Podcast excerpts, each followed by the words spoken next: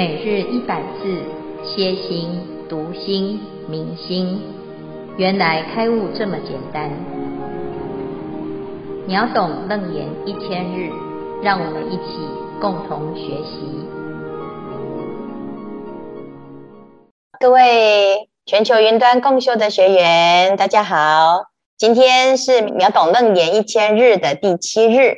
我们来到了阿难要进舍卫大臣托钵，所以这一段呢，我们可以看到啊，其日无供啊，就是为什么这一天没有供养呢？啊，阿难也没有去应供啊，其实是因为所有的人都已经被请走了，精舍里面没有半个人，只剩下阿难一个人落单啊，所以呢，阿难这一天呢就要开始托钵了。即时阿难直持应气于所游城次第寻起，哈，这是一个非常平常的活动，就是去托钵。那托钵呢，在佛陀的规范里面，它其实是有规定啊。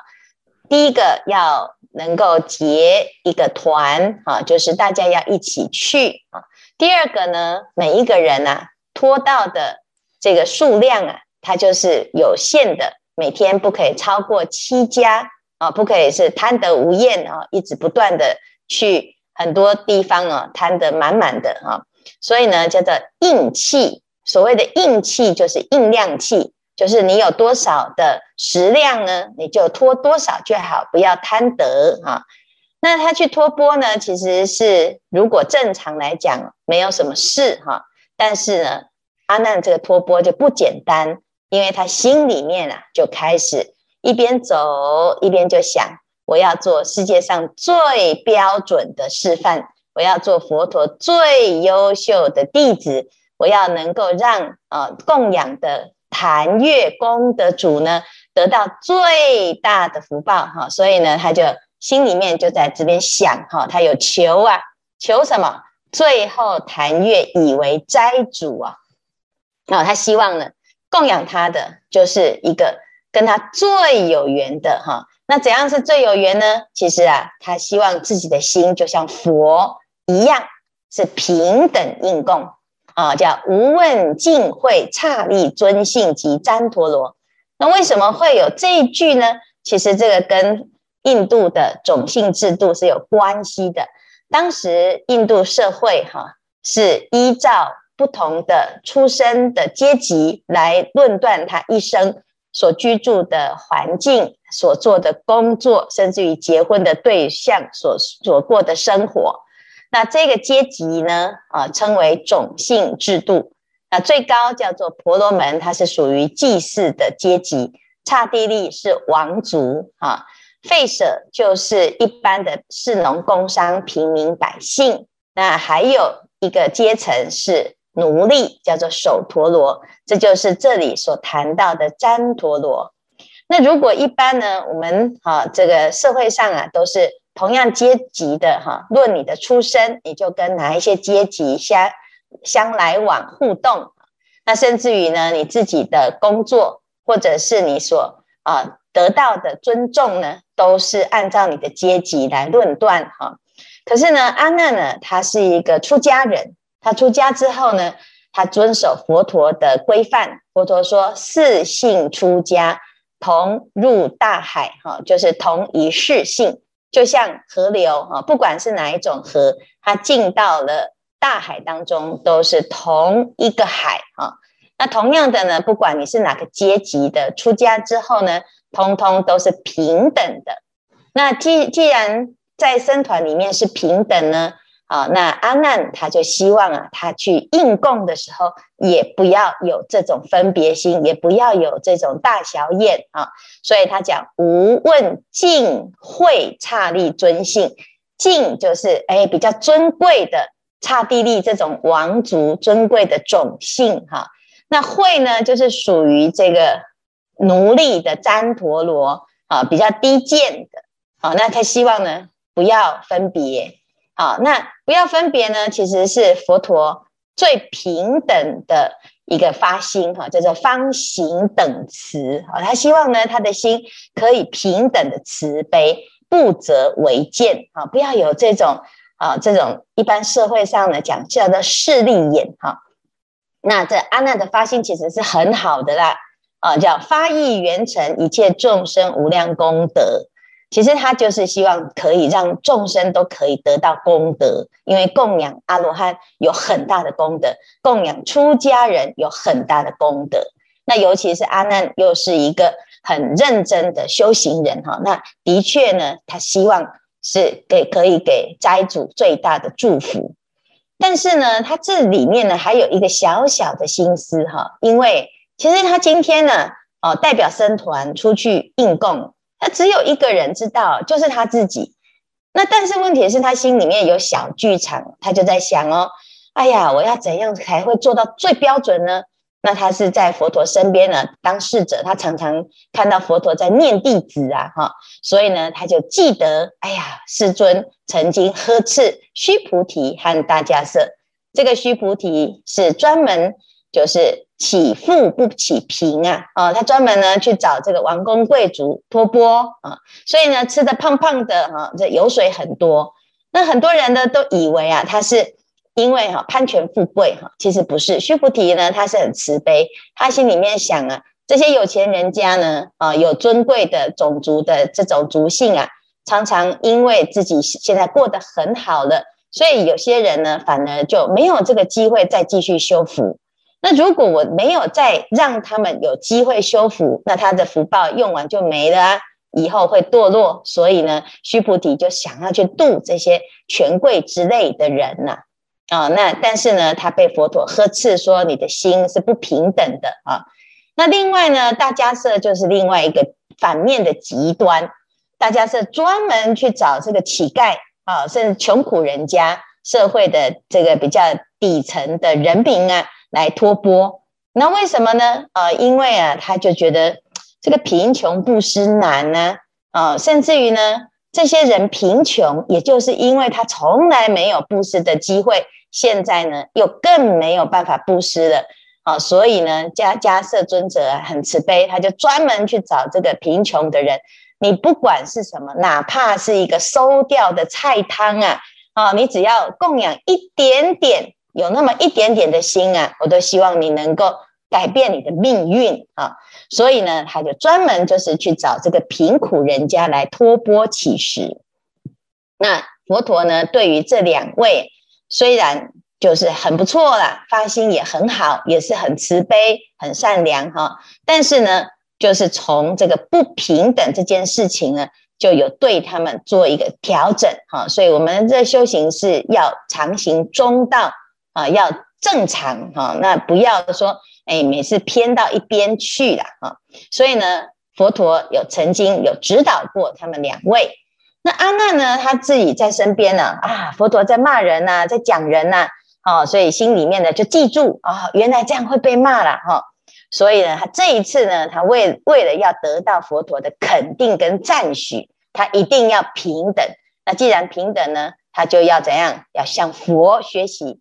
亲仰如来开阐无遮度诸一棒，好，所以呢，他说佛陀啊是很平等的，就是无遮。什么叫无遮？就是没有偏颇啊。那能够呢广度一切众生，好，这是第一个。第二个呢，他要把它做得很好。为什么？因为像须菩提跟大迦叶，他们是阿罗汉没有错，可是他们的行为会让人家呢有怀疑。啊，怀疑什么？这个须菩提是不是是贪吃啊？这个大迦叶是不是很不同情这个弱者啊？人家已经够惨了，还要去给人家化缘呢？啊，所以呢，这就会有这种怀疑或者是这种诽谤攻击的声音出来。那阿难他希望能够做到最好，让人家都没有话说啊。所以呢，这是他自己心里面的小剧场啊，也有很多的心思，也是很好，但是想太多啊。但是呢，这一切呢，都是他自己内心的一个思考跟盘算。好，那表面上看起来是什么呢？就是下面最后这一句：“金笔橙黄徐步波门，严整威仪肃恭斋法”，看起来就是威仪非常的好，看起来很庄严。哈，我们昨天知道阿难他是威仪第一，他是哦很庄严、很好看的一个出家人。哈。那这么庄严呢，他其实是心里面很平静，也很想要把它做好，哦，所以呢，是现出来的相啊，就很吸引人哦，啊，那这一切呢，看起来都这么的美好，但是呢，接下来就即将啊，一步一步的走向危险，他却不自知，啊，那明天我们就会看到他落难的那一刻，但是呢，今天是暴风雨来。的啊，前面的平静哈，这一切看起来都很平静哈，很安全。那这以上呢，我们就啊，接下来明天再继续看。那以上就是今天的内容。感谢师傅的开示。那各位师兄，对于今天经文的内容，各位师兄有没有什么问题，或者有什么心得可以跟大家一起分享呢？呃呃，我是千平，我想请问法师。人有二十难：贫穷布施难，豪贵学道难。我们如何劝发贫困与豪贵的人来布施、修福与学习佛法？请呃见辉法师慈悲开始。嗯，贫穷布施难，是因为他的贫穷把他的心给障碍了哈。那豪贵学道难。那个要学到呢，其实不不分豪贵或不豪贵，但是呢，可能很多豪贵之之士啊，就觉得哎，自己可能已经不需要再修行了啊。那的确呢，有很多人呢，就是自己会因为某一些身份或者是条件啊，然后限制自己的学习。所以解铃还须系铃人呢，我们还是呢要怎样广结善缘。有时候，也许是一念之间，我们就有转机哈。那不一定表示豪贵学到啊都没有人在学到哈，只是比较不容易哈。那同样的呢，贫穷的人能不能布施啊？那我们就要了解什么叫做布施哈。布施有财布施，有法布施，有无畏布施。那有时候呢，我们常常会忽略自己的心里面。的一种坦坦荡荡荡的布施，我们每天在诵经、听法、打坐，我们的回向给一切的众生，其实这个就是最大的布施。每天见到人笑脸迎人，能够很客气、很礼貌的、真心的祝福对方，无量光、无量寿，这个也是布施。但是我们常常呢听到布施，就想：哎呀，我都这么穷了哈。那怎么有钱呢？啊，是不是都是要钱呢？啊，什么叫功德？是不是又是要出钱呢？啊，那这是一般人的心里面的一个挂碍哈。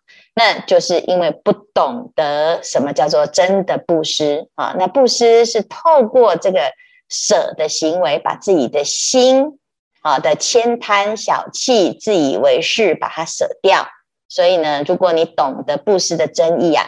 豪贵学道是不困难，贫穷也不困难，布施哈。所以呢，其实最重要还是要听经闻法，还是要懂道理哈。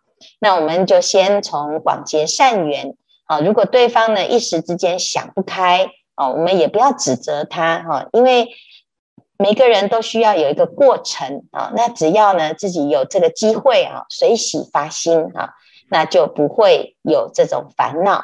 啊，那最重要的还是呢，要明白其中的道理，才不会呢盲从啊。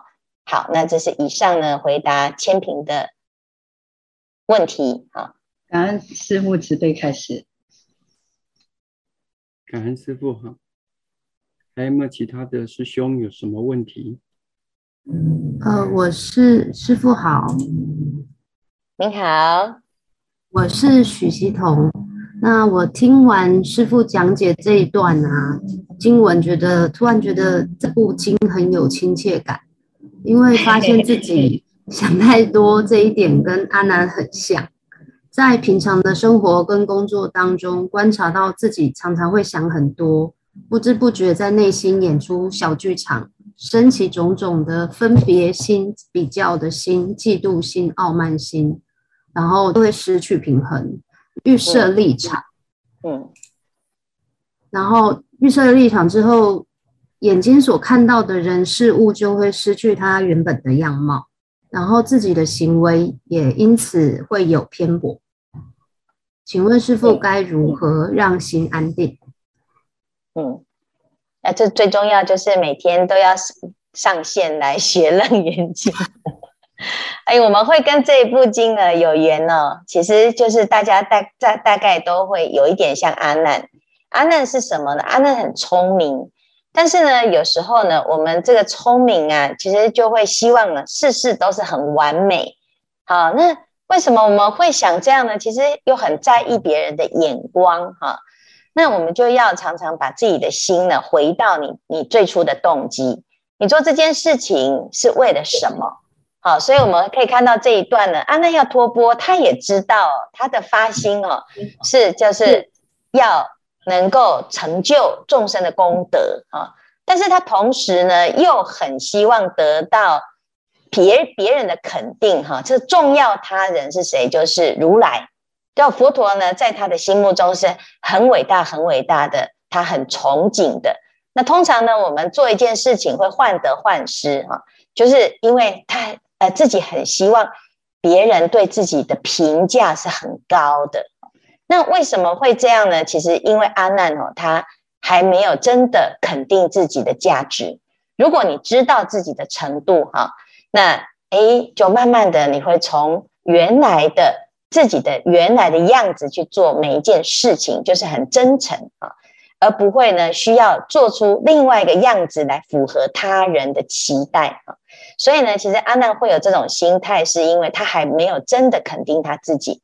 同样的，我们的心也是，我们会患得患失呢，常常是因为你不太确定你自己到底是好还是不好，比较没有信心啊，那所以才会说啊，不知道别人会怎么说我啊，啊，那不知道呢，这个任务呢交在我身上会不会被我搞砸啊？啊，那你慢慢呢就要从自己的心里面呢去找到自己的人生的定位。啊，在这个世间呢，每一个人都有他一定独到的价值。一枝草，一点露。如果你不知道你自己是谁，哈，就要好好的静下来，好好的去观察。因为佛陀讲，哈，奇哉奇哉，众生皆有如来智慧德相。就每一个人其实都像佛一样圆满的有智慧的哦。可只是呢，因为我们的妄想而不能够证明这件事情。就是我们把自己给看扁了，或者是看走眼了啊，所以人生最大的误解其实不认识自己的啊。那我们来读《楞严经》，也希望呢大家能够越来越明白，看到阿难好像看到自己，下一次呢看到摩登伽女，你也会好像看到自己，甚至于你看到佛陀的时候，你也会看到自己。所以，我们身边的每一件事情，境都是由心所现。那我们好好的阅读你所遇到的人事物，你就会发现哦，原来自己是一个什么样子。那这样子，慢慢的，你的心就会站对地方。啊、哦，是这样子，就不会有这些想太多啊、哦。那有时候想很重要啊，要想正确的、有用的，叫正思维。但是如果呢，想到最后自己作茧自缚，那就的确是想太多。那阿难就有一点点游走在这样子的边缘。啊，那阿难的心其实是好的，但是最后呢，好心做坏事，那我们都不是想要这样啊，所以我们来好好学习《楞严经》，你就会发现的确很有趣，它跟我们的生活是很贴近的啊。那大家好好的在学啊。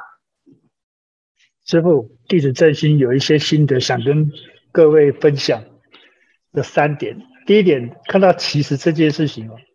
呼应到过去哦，那个应酬的状况很像，有时候真的很像。那第一次应酬的时候就很慌，以为准备好了，很慌，跟阿难一样，忙得真的手无足措，真的很像。那第二件事是从从那个这个对谈哦，我我我我分两个角度，一个从阿难的角度来看哦，英文说 I'm ready, I'm to go，他很有信心去走。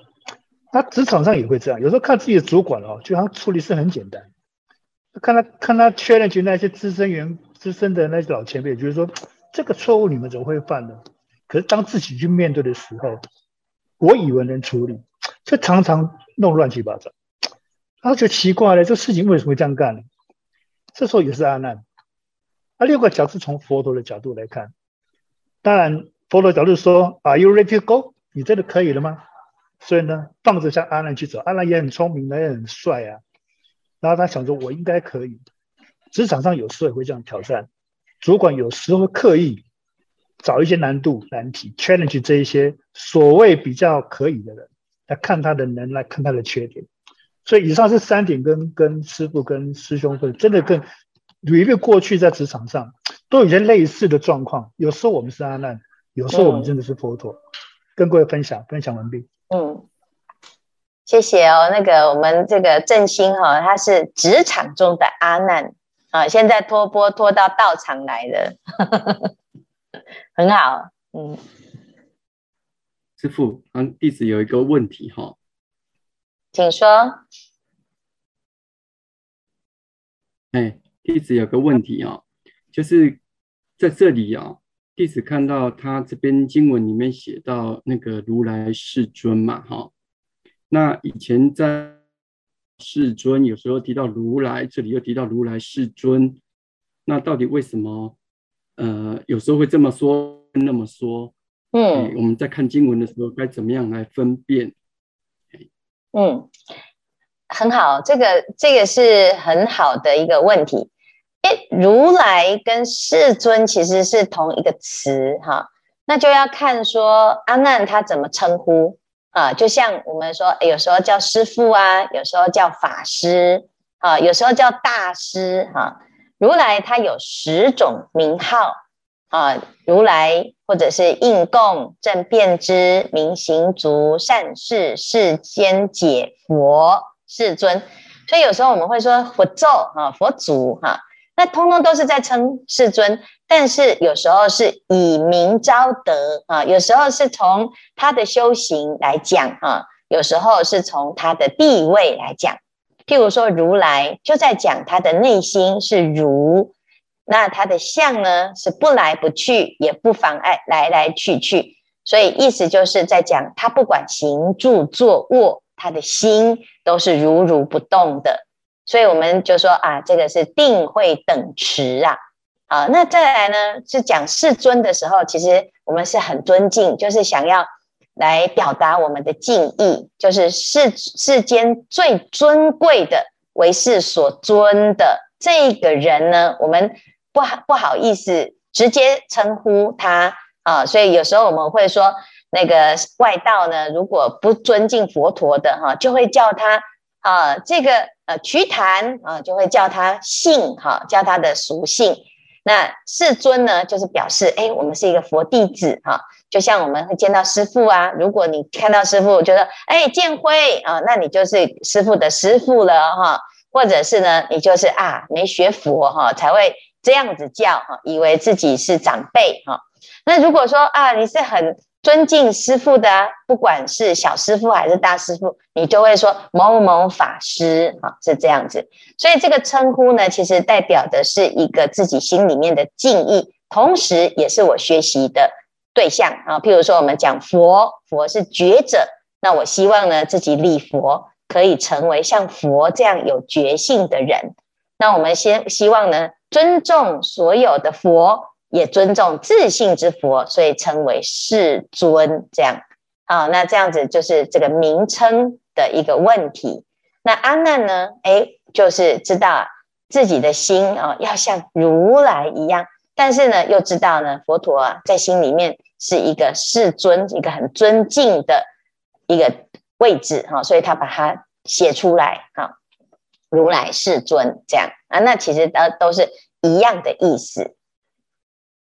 啊，那很细心哦，就会看到不一样的字的表达。的确也是哈，尤其是如果我们回到在翻译的人呢，他在每一个字句的推敲跟琢磨哈，他都很用心，他其实有意思的哈。所以呢，我们知道这个经典的翻译，它跟一般现在我们把书翻到哦这个西方哈，翻成英文啊，翻成法文不一样哈。现在的翻译就是一个人可以完成。哦，或者是一个团队，就是你一段我一段，哈，你一张我一张，把它完成，哈。但是过去呢，翻译呀，它不是这样，它是所有的啊，这个法师啊，通达两边的语言的法师，还有通达义理的法师啊，全部都集合啊，那当时的啊鸠摩罗什在翻译的译场就有多达三千人哦。那他是翻一句的时候啊，要反复的论述推敲，然后要所有的法师翻译的法师都没有意见，嗯，这个道理是相通的啊，他才可以定案，拍板定案哈。所以我们在看到听到楞严经的时候，它前面也有很多的职位。啊，有的是要比受，有的是译语，有的是正译，有的是啊译词，有的是翻译音，啊，所以它有工作很繁琐。所以呢，我们看到这个经典里面呢的字句，它其实是透过很严谨的翻译而流通出来的。好，那每一个字，每一个字呢，其实如果好好的推敲哦，它的确是很不简单，它有很深的道理。啊，但是我们如果呢，每一个字都要去研究的话呢，那就变成国文课啊。所以最重要的是，我们不但是明白这个道理啊，简单的消文，最重要的是还要知道这整段的义理，它在显什么力。好，所以这是以上呢，就先跟大众分享说，我们在读经的时候呢，有时候啊，要能够知道里面的重点。好，那当然有机会多读一些文字也是很不错哈。那每一部经它的用词它会有一些差别，因为翻译的人的习惯用语不一样，还有当时的文化背景也比较不同。